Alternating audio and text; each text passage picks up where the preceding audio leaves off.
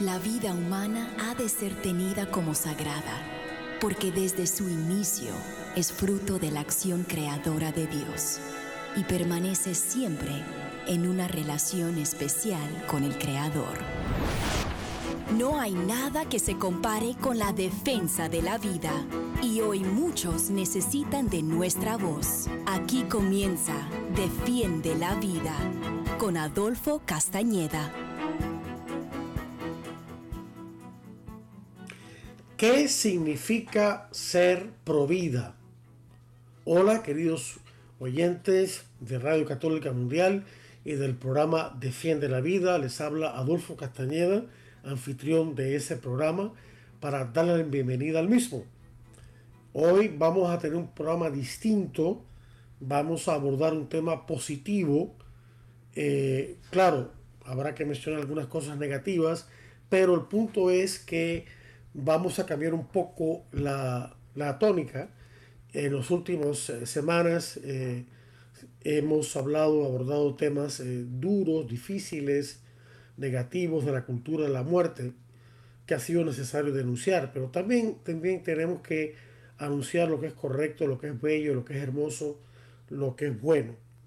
Y por eso vamos a tener un programa que por lo menos una buena parte de él va a ser muy positivo, respondiendo a la pregunta ¿qué significa ser provida? Eh, recuerden para aquellos que nos sintonizan por primera vez que eh, Defiende la Vida es un programa que se transmite con el favor de Dios en vivo y en directo todos los martes a todo el mundo gracias a las ondas radiales de Radio Católica Mundial, todos los martes de 4 a 5 de la tarde, hora del este de Estados Unidos, hora de Miami. Y este, hoy eh, estamos con todos ustedes, hoy 11 de julio, estamos, perdón, 13 de julio de 2021, estamos con, con todos ustedes para brindarles, con el favor de Dios, otro interesante programa acerca de la defensa de la vida humana. ¿Quién está llamado a ser provida? Bajo esta pregunta de qué significa ser provida, preguntamos quién está llamado a ser provida.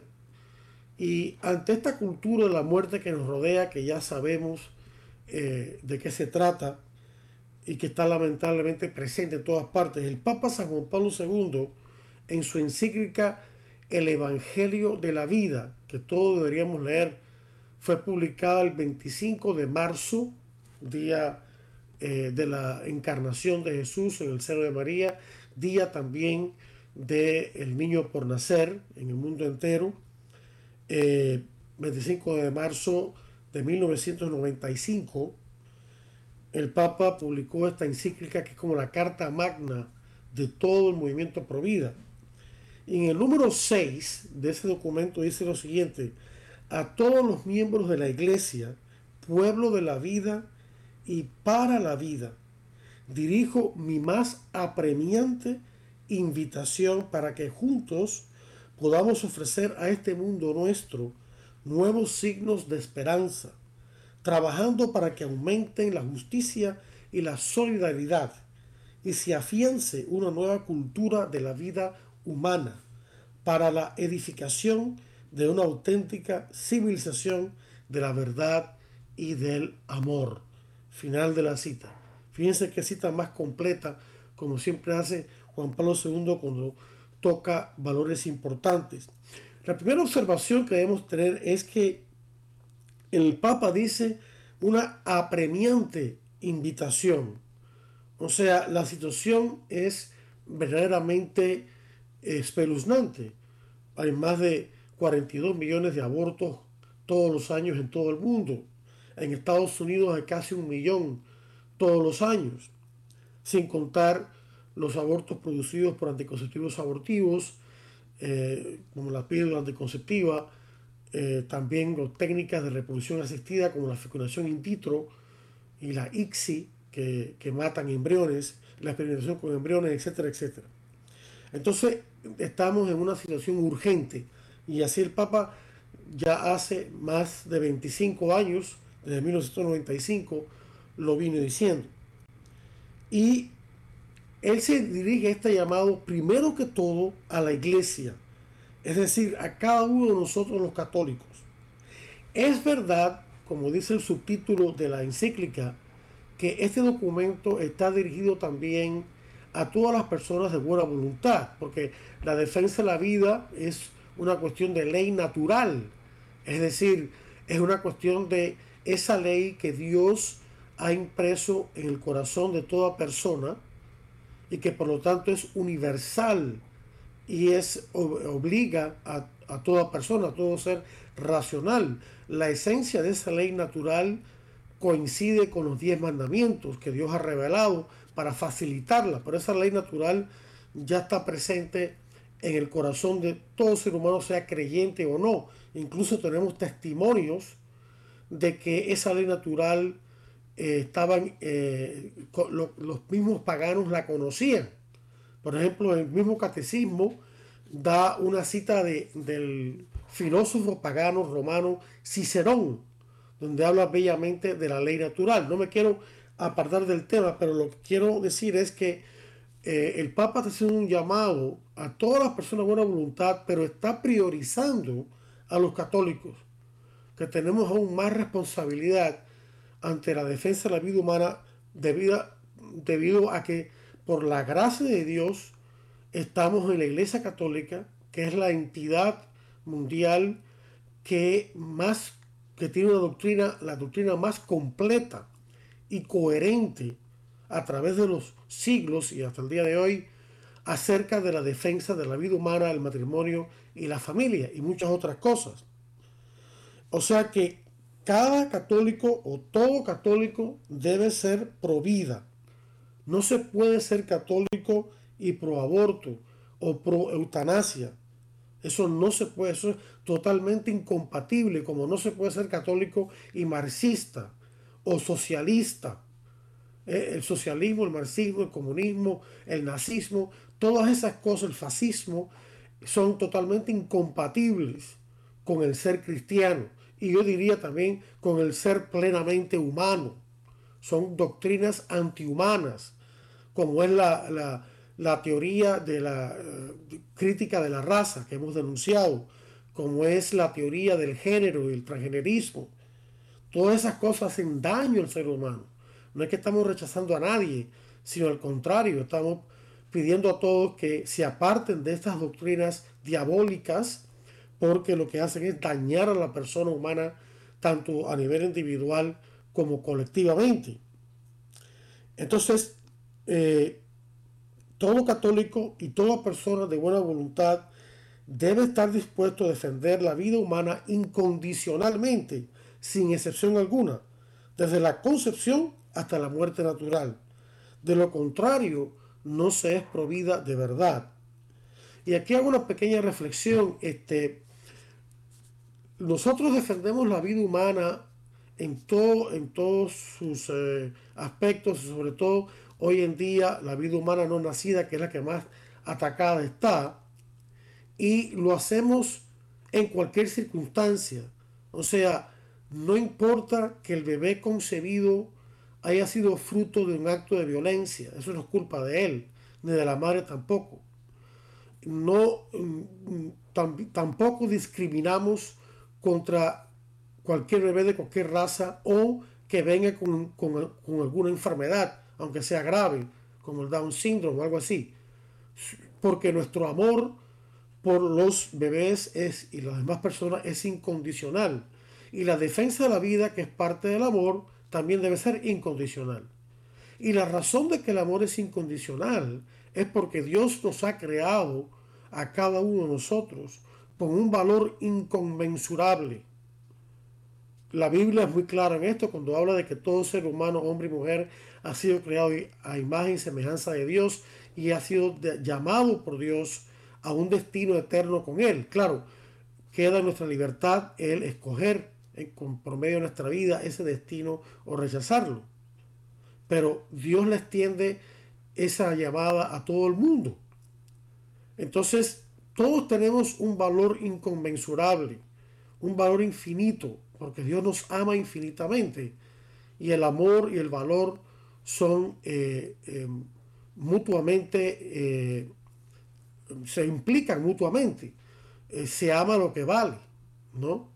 y se valora lo que se ama. O sea, que la razón por la cual Dios nos manda a amar al prójimo como nosotros mismos, y ese prójimo puede ser un bebé por nacer, puede ser un anciano, puede ser un enfermo, puede ser un discapacitado, puede ser un moribundo, lo que sea, puede ser una persona en estado comatoso, cuya vida también hay que respetar. Eh, Dios nos manda amar al prójimo porque precisamente el prójimo, igual que nosotros, posee un valor inconmensurable y los valores por definición se respetan, no se destruyen. Así que el mandamiento del amor incondicional se basa en el valor incondicional que toda persona posee o el valor inconmensurable. De otra manera no tenía sentido el amor, perdería su base. Eh, si nosotros creyésemos erróneamente que el valor de la persona humana eh, depende de su calidad de vida, por ejemplo, como dice la cultura de la muerte, entonces nuestro amor hacia los demás tendría que ser condicionado a ciertas eh, características de la persona humana. Pero si Dios nos ha creado con un valor infinito, incondicional, el amor que le corresponde es también incondicional.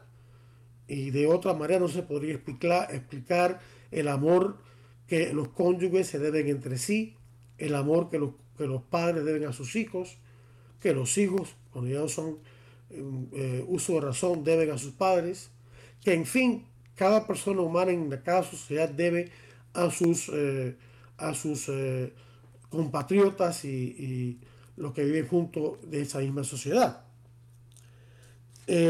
Ahora hay una cosa que aclarar aquí.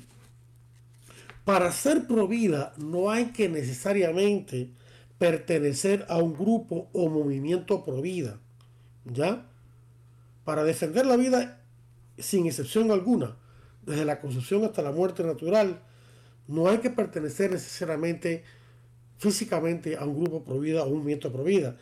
Cuando hablamos acá de un movimiento provida, no nos estamos refiriendo a una sola organización provida mundial bajo un solo jefe o jefa y al que todos, a la cual todos los providas tienen que seguir. No, nosotros no nos estamos refiriendo a eso. Nos estamos refiriendo sencillamente a los muchos grupos y personas provida que hay en el mundo. En otras palabras, para ser provida no hay que necesariamente pertenecer a un grupo provida. Cada ser humano debe ser provida en su vida personal, familiar, eh, profesional o laboral, o lo que sea, en todos los aspectos de su vida. Una persona provida no solo tiene la convicción de defender toda vida humana, sino también de compartir esta convicción con respeto y amor, por supuesto, con los demás, familiares, amigos, compañeros de trabajo, compañeros de estudio, etcétera, etcétera. Toda persona está llamada a ser provida.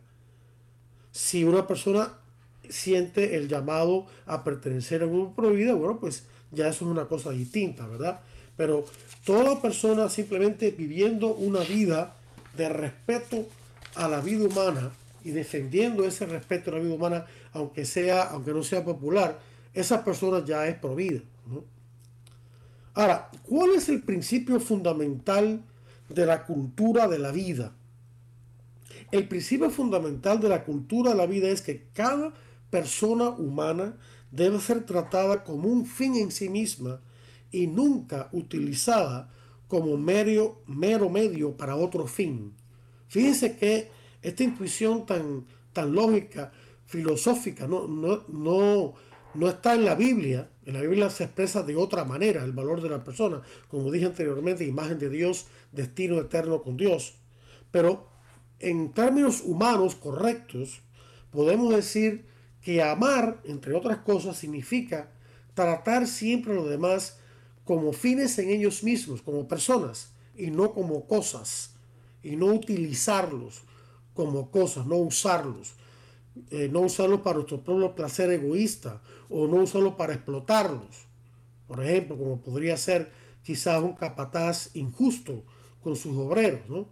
Está utilizando a esos obreros como si fuesen mercancía, no está respetando la dignidad de esas personas. Entonces, el principio pro vida es que debemos respetar siempre y sin excepción la dignidad y la vida de toda persona humana, no importa dónde se encuentre, si dentro del útero de su madre o fuera de él, o qué condición tenga económica, política, social, eh, qué raza sea, qué religión sea. Nada de eso debe ser obstáculo para que defendamos la vida incondicionalmente de toda persona.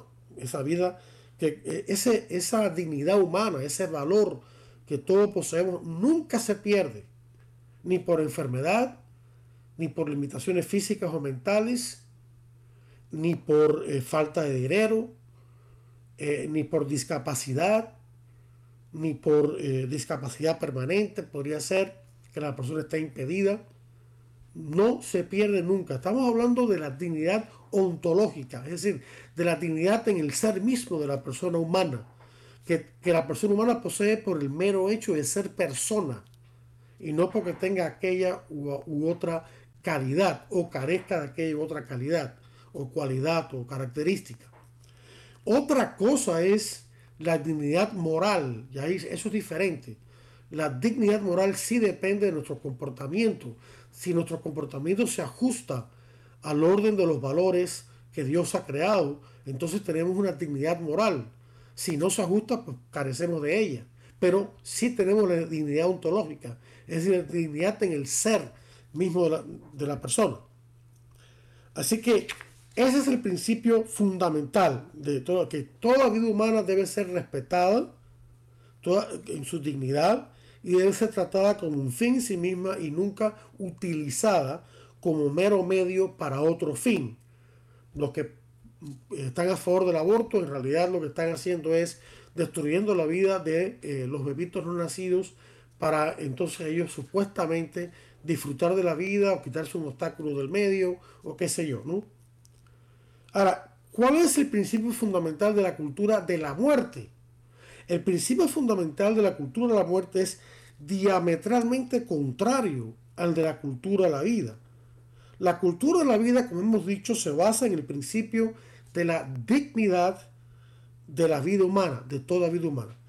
La cultura de la muerte se basa en el principio de la calidad de la vida humana.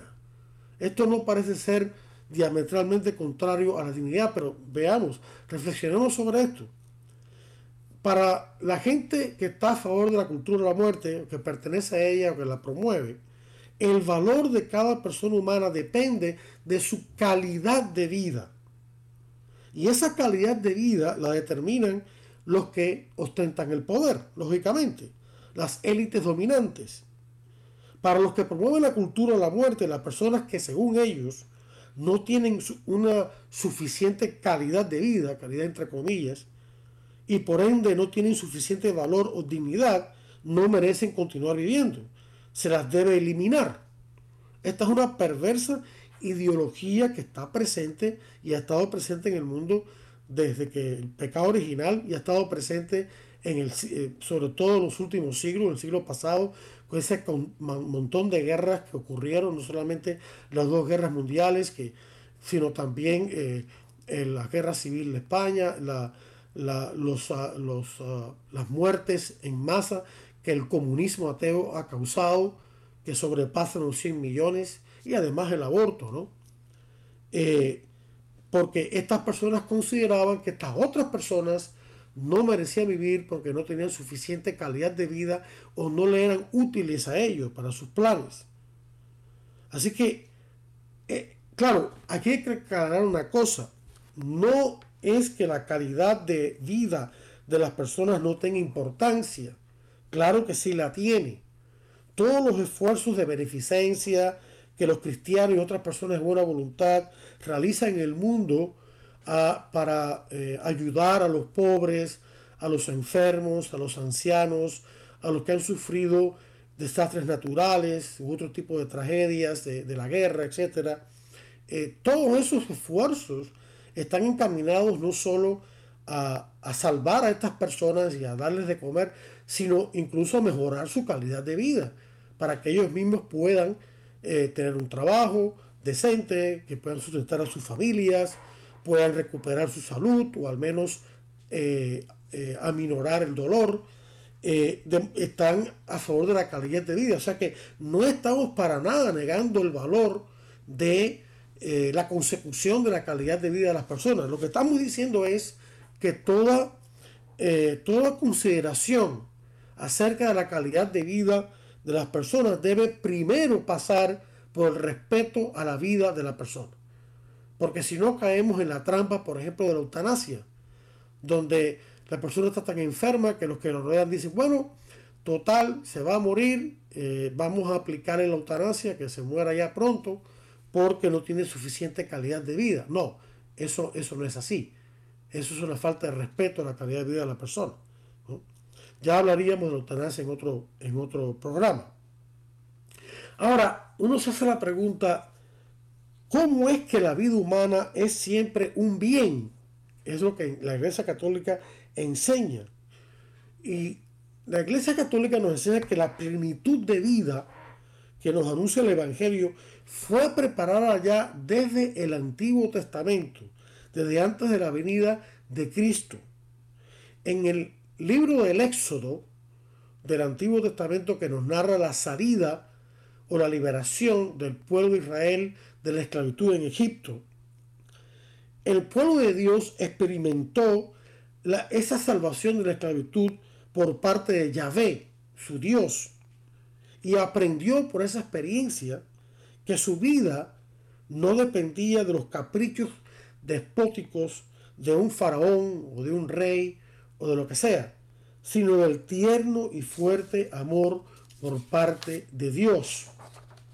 Luego, durante su historia, el pueblo de Israel aprendió que cada vez que su existencia estaba amenazada, solo tenía que recurrir a Yahvé, a Dios, para ser salvado. En el, en el libro del profeta Isaías, en el capítulo 44, en el versículo 21, encontramos esta bella frase de parte de Dios mismo, que el profeta puso en su libro. Eres mi siervo Israel, yo te he formado, tú eres mi siervo Israel, yo no te olvido. Final de la cita. Israel entonces se va dando cuenta de que su vida como pueblo y también a nivel personal tiene un gran valor ante Dios. Y aún incluso ante las contradicciones y sufrimientos de esta vida, el israelita, el miembro, todo miembro del pueblo de Dios de Israel, esperaba confiado en la respuesta de Dios. Por ejemplo, encontramos en el libro de Job, que narra los sufrimientos de este hombre y que después fue este, em, salvado por Dios. En el capítulo 42, versículo 2, en Job 42, 2, la siguiente frase de Job. Sé que eres todopoderoso. Ningún proyecto te es irrealizable. Final de la cita. O sea, tenemos que progresivamente la revelación de Dios lleva a descubrir cada vez con mayor claridad el germen de vida inmortal puesto por el Creador en el corazón de los hombres. Y si Dios nos ha creado para la inmortalidad, para una vida eterna con Él, infinita, entonces quiere decir que nos valora infinitamente. Y por eso esa frase tan maravillosa de Cristo y que muchos ya conocen en Juan 3:16, porque Cristo mismo dijo, porque Dios no envió a su Hijo al mundo para condenar al mundo, sino para que todo el que crea en Él no muera, sino que tenga vida eterna. Dios no vino a condenar al mundo, sino a salvar al mundo. Y también en el mismo libro de Job que hemos citado por esta vez, en el capítulo 19, en los versículos 25 al 27, Job se, se dirige a Dios con esta bellísima oración, o mejor que oración, con esta bellísima declaración de fe. Yo sé que mi defensor está vivo y que él, el último, se levantará sobre el polvo. Tras mi despertar, me alzará junto a él, y con mi propia carne veré a Dios. Yo sí, yo mismo lo veré. Mis ojos le mirarán, no ningún otro.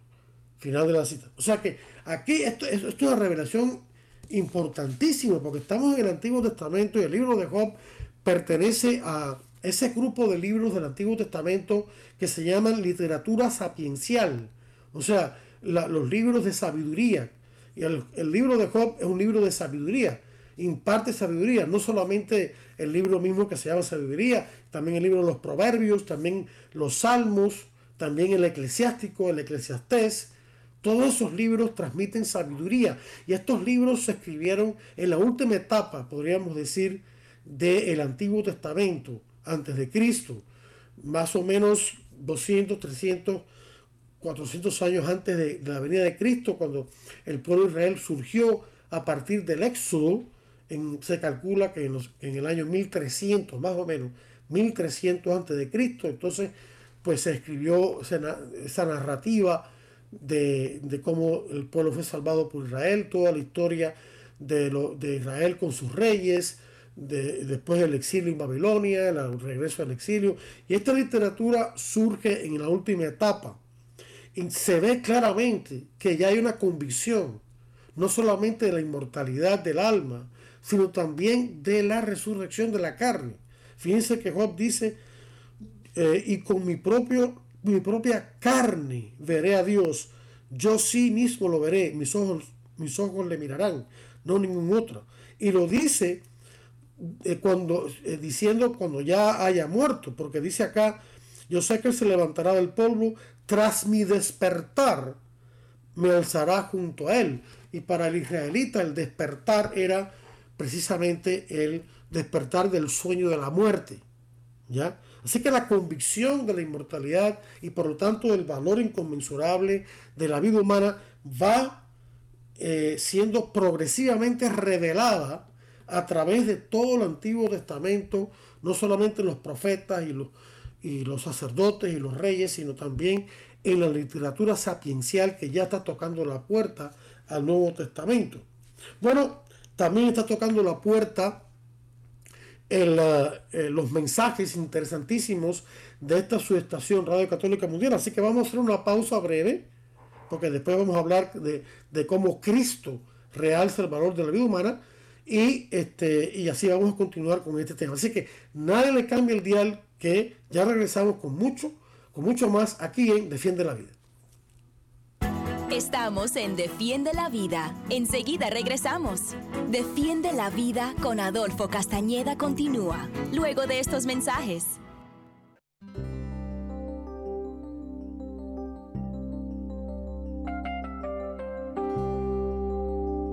Que Dios, de quien viene la constancia y el ánimo, les conceda tener los unos para con los otros los sentimientos del propio Cristo Jesús y que puedan unánimemente dar gloria a Dios Padre de Cristo Jesús, nuestro Señor.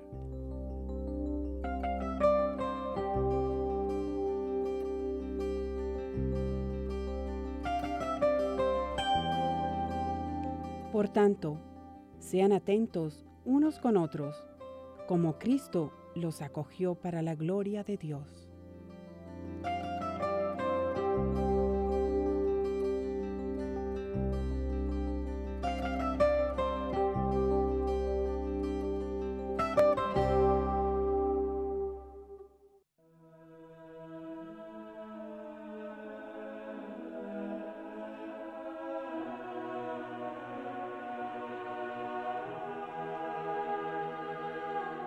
Les ruego pues, hermanos, por la misericordia de Dios, que se entreguen ustedes mismos como sacrificio vivo y santo que agrada a Dios. Ese es nuestro culto espiritual. No sigan la corriente del mundo en que vivimos, más bien, transfórmense por la renovación de su mente. Así sabrán ver cuál es la voluntad de Dios, lo que es bueno, lo que le agrada, lo que es perfecto.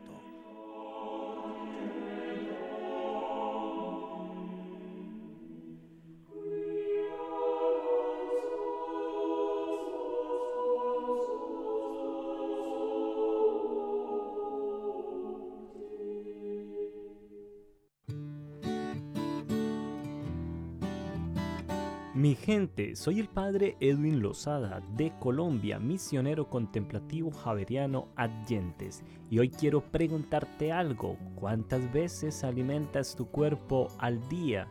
Seguramente me dirás tres o cinco o hasta más. Y entonces recordamos el desayuno, el almuerzo y la cena. Pero no podemos olvidar que nuestra alma, nuestro espíritu también necesita de tres alimentos necesarios, la oración, la palabra de Dios y la Eucaristía.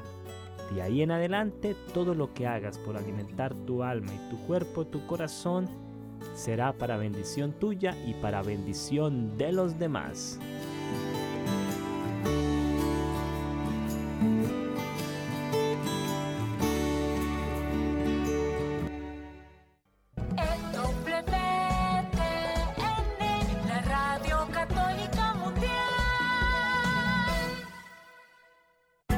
Y ahora continúa Defiende la Vida con Adolfo Castañeda.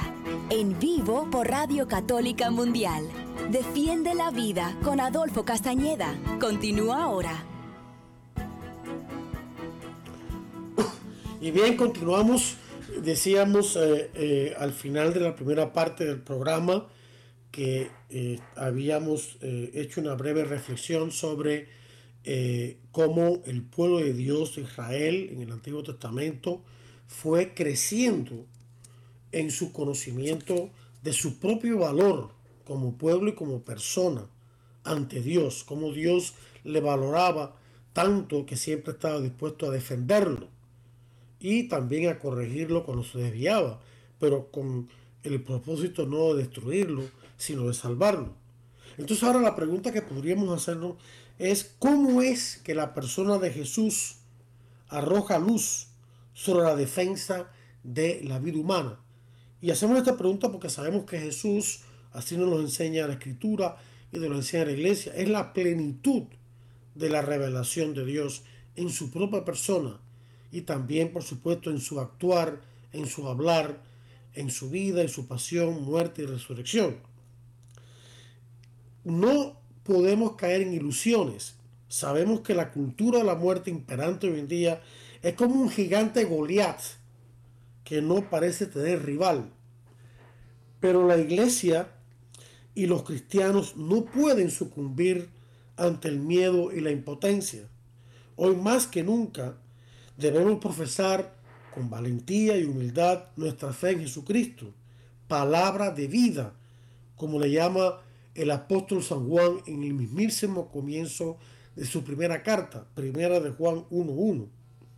Jesucristo es palabra de vida, no solamente palabra de verdad, sino también palabra que comunica vida.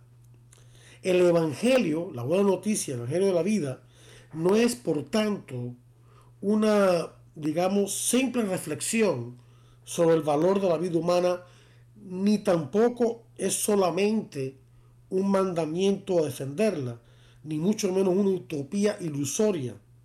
Es todo eso, pero es mucho más.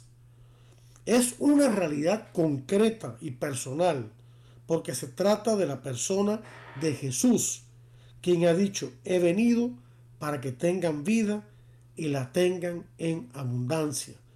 Como dice en Juan 10:10, 10, he venido para que tengan vida y la tengan en abundancia. O sea, Jesús nos da la posibilidad de conocer la verdad sobre el valor de la vida humana, así como la capacidad de obrar conforme a esa verdad y de comunicarlas a otros. Y en consecuencia de amar, defender, promover y servir a toda vida humana. Entonces nos damos cuenta claramente que ser pro vida no es simplemente oponerse al aborto a la eutanasia y otros males, sino amar y servir la vida humana. No solamente defenderla, sino amarla y servirla. Ahora, aquí viene una, pregunta. Eh, en, en, nuestros cursos de capacitación provida, en nuestros programas y en nuestras actividades de vida humana internacional, le damos prioridad a los problemas gravísimos del aborto y la eutanasia. Entonces, las personas podrían preguntarse, bueno, pero ¿qué pasa con otros temas como la cultura como perdón, como la pena capital o la guerra. Estos temas por supuesto que son importantes, pero la razón de que nos concentramos en el problema del aborto y la eutanasia es por, es por varias razones. Primero, porque si tratamos todos los temas habidos y por favor, a ver que tienen que ver con la defensa de la vida, por ejemplo, la lucha contra las drogas y demás, entonces lo que haríamos es que el tema del aborto y la eutanasia serían diluidos, se perderían en la marea de temas, ¿no? Y eh, también debemos recordar que las víctimas del aborto y la eutanasia, tanto mundialmente como en nuestros países, son mucho más numerosas que cualquier otro ataque contra la vida humana. Y no solamente eso, las víctimas en potencia, los bebés por nacer, los ancianos, los moribundos, los discapacitados severamente, etc., eh, no tienen ni siquiera en muchos casos el amparo de la ley. En Estados Unidos, lamentablemente, el aborto es legal eh, desde, desde la concepción hasta el nacimiento, por cualquier motivo. Y, la eutanasia, en, su forma de suicidio asistido por médicos, es legal en varios estados. Varios estados han aprobado lamentablemente este crimen en Estados Unidos y amenazan con aprobarlo en otros estados más.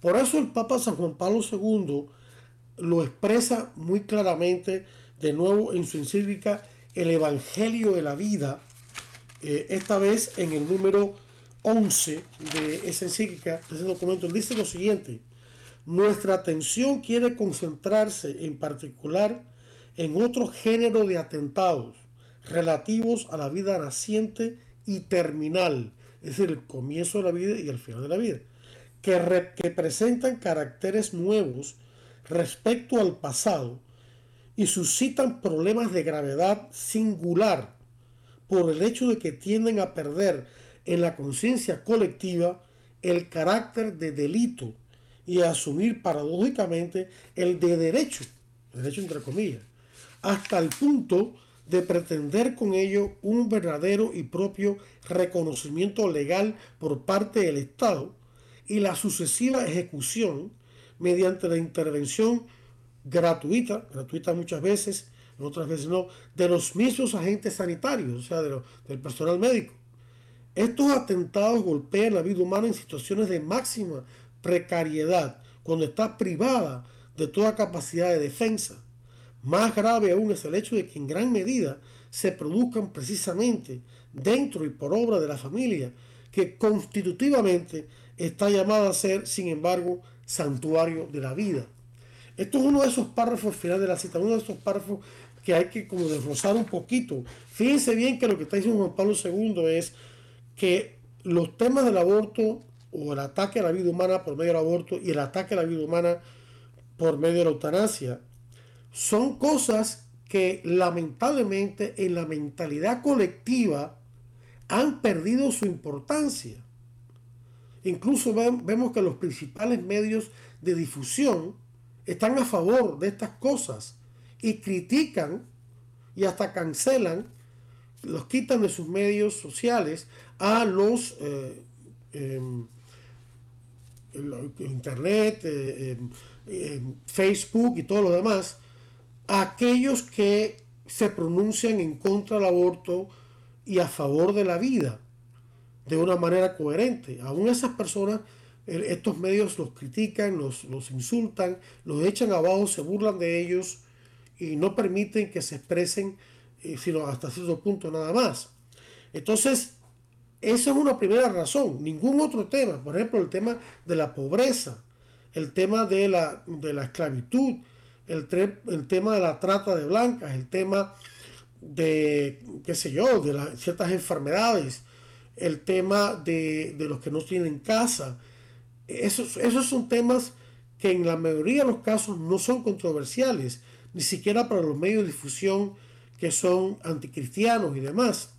Son temas populares, aceptables, y que incluso en muchos casos, en la mayoría, tienen el amparo de la ley. Pero en el caso de estas otras víctimas, no son populares, la mentalidad colectiva en general los desprecia o no los tiene en cuenta, es insensible a, a ellos o está confundida con respecto a estos temas y, como dice el Papa, han sido legalizados por el Estado, convertidos en derechos, falsos derechos, claro, e incluso hechos objeto de ataques por el mismo personal sanitario, los médicos, los farmacéuticos, los enfermeros, las enfermeras, que deberían ser los primeros defensores de la vida humana desde su concepción a su muerte natural, muchos de ellos, lamentablemente, no todos, claro, se han convertido en sus primeros asesinos.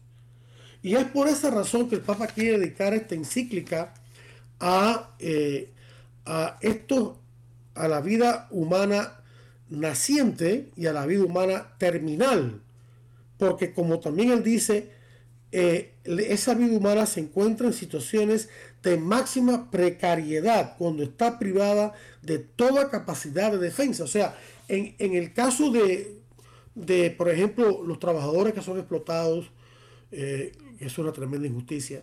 En caso de, de, de, la pena capital, en el caso de la guerra, eh, las personas que, que pueden ser víctimas de esas cosas tienen ciertos derechos, ciertos recursos para defenderse.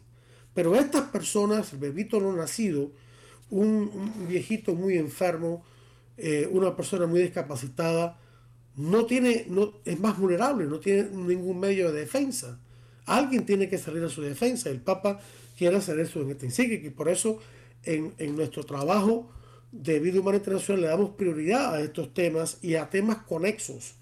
Los temas conexos con los temas de la vida son, por ejemplo, el tema del matrimonio entre un hombre y una mujer y la familia que se deriva del matrimonio porque la familia debe ser santuario de la vida.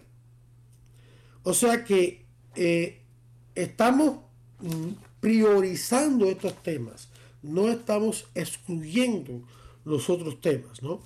Eh, nuestra, hay que comprender también otro punto importante. Nuestra lucha no es contra las personas que promueven el aborto y la eutanasia y otros males. Ni siquiera, hermanos, debemos tener animosidad contra estas personas. Debemos más bien orar por su conversión, pedir que Dios los bendiga. Jesucristo en el Sermón de la Montaña nos dijo que tenemos que amar incluso a nuestros enemigos y eh, bendecirlos, no maldecirlos y orar por ellos. Y nos conviene orar por ellos, por su conversión, porque si se convierten, entonces ya no va a haber abortos, de eutanasia. Ya no va a haber opresión. Por eso eh, hasta, hasta tiene una razón práctica. ¿no? Nuestra lucha en todo caso no es contra personas, sino es contra las ideas equivocadas que tienen, contra las actividades mortales eh, que realizan. Eh, y por lo tanto, para tener, poder tener éxito en esta lucha por vida, debemos usar no solamente el conocimiento y las estrategias humanas y los buenos argumentos, sino también las armas espirituales que Dios nos ha dado y nos protegen del maligno y que incluso iluminan nuestros recursos humanos.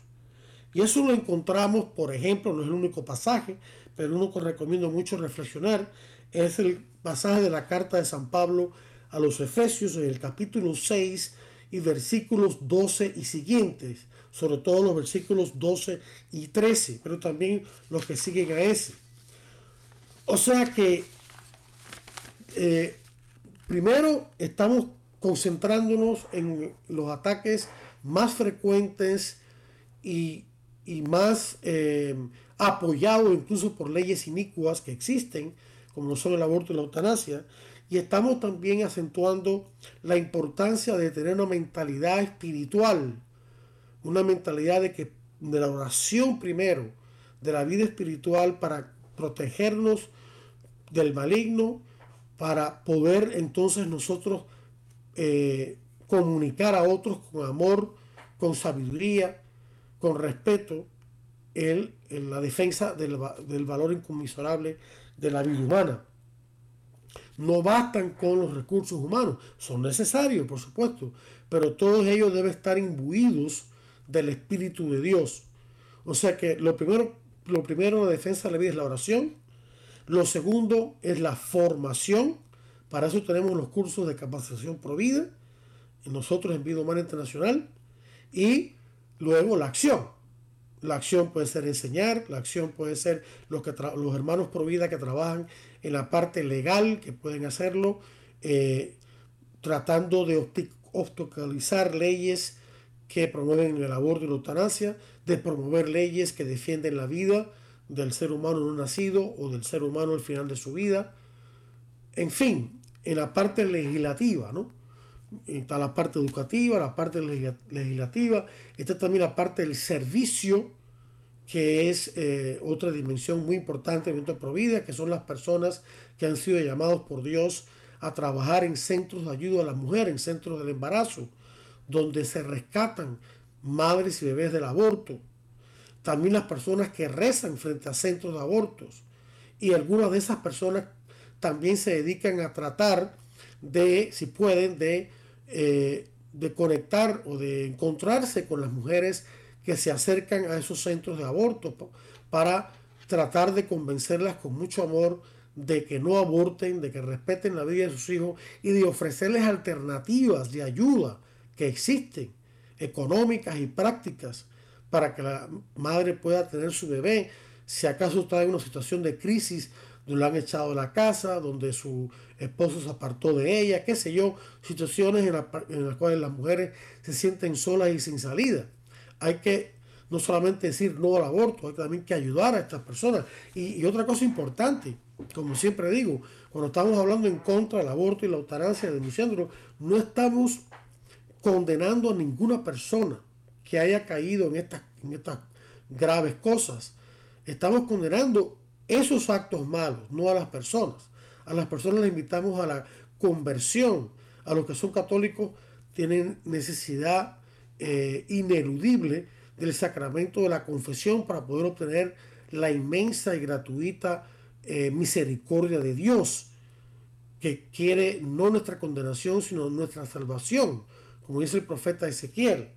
Yo quiero que el pecador se convierta y viva, no que muera.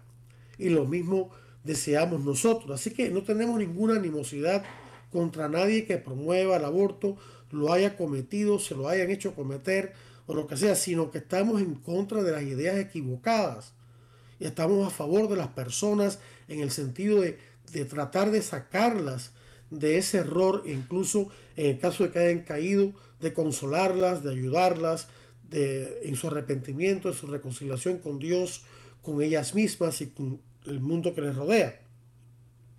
O sea que eh, aquí eh, somos coherentes, respetamos la vida de toda vida humana, incluso la vida de aquellos que matan la vida.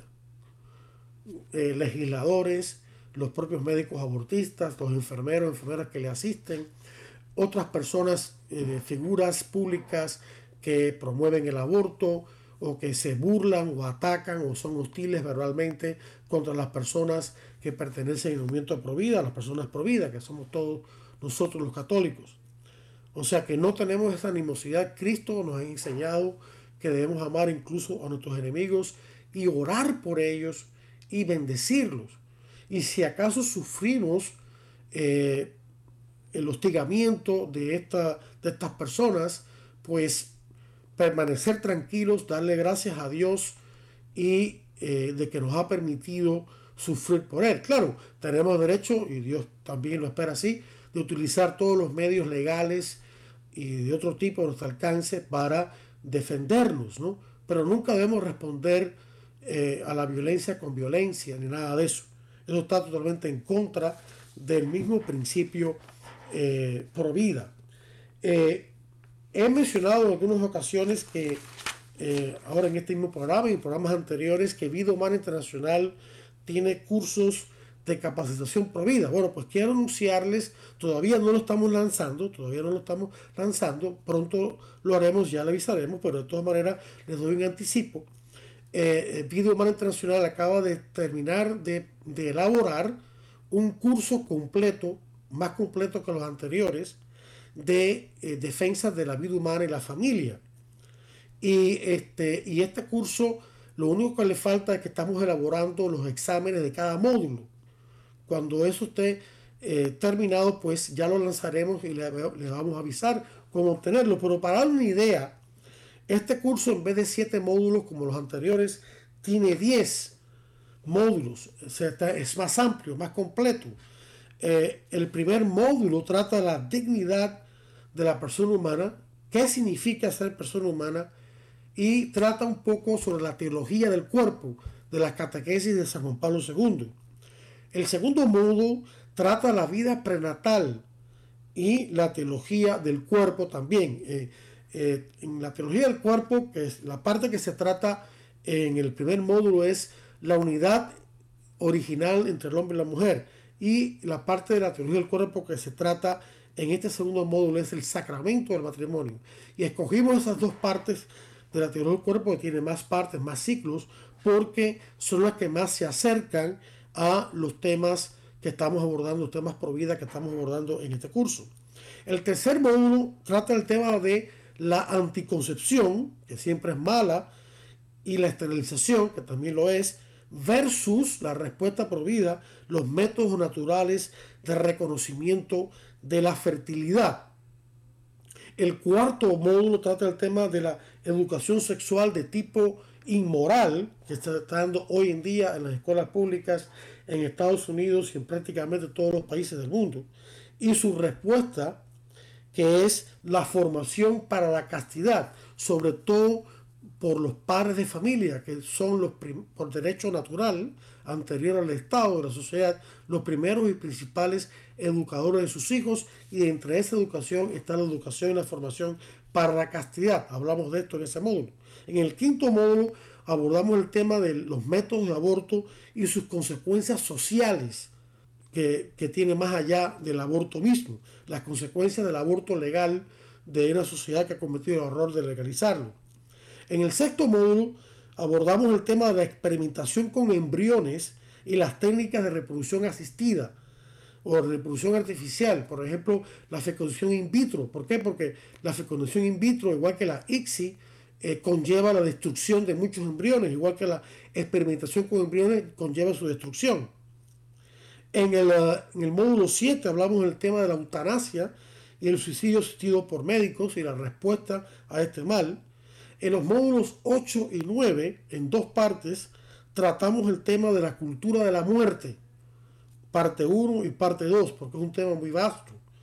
Y este, en la primera parte tratamos el tema de la mentalidad de la cultura de la muerte. En la segunda parte tratamos temas de las organizaciones y las estrategias que emplean para ampliar el aborto, eh, eh, hacerlo más difundido, la eutanasia, etc. Y el décimo y último módulo trata el tema de la cultura de la vida, es decir, cómo establecer la cultura de la vida, cómo eh, llevar adelante un grupo pro vida, cómo argumentar pro vida, cómo trabajar eh, en legislaciones pro vida, lo que había dicho antes, cómo trabajar en un centro de ayuda a la mujer, cómo ayudar a las mujeres y otras personas que sufren el síndrome postaborto. Eh, por supuesto, hay toda una lección sobre la vida espiritual, aunque todo el curso está imbuido de esa, de esa dinámica, de esa dimensión espiritual, que es la más importante. Bien, queridos amigos, eh, quería compartir este, este tema. Espero que haya arrojado luz a la respuesta a la pregunta de qué significa ser provida. Espero que esté más claro en la mente de todos y espero que todos se tomen en serio la defensa de la vida humana desde la concepción hasta su muerte natural. Solo me resta desearles a todos una feliz semana, que Dios los bendiga profundamente a ustedes y sus familias y les espero la próxima semana, el próximo martes, para otro interesante programa de Defiende la Vida. Hasta entonces.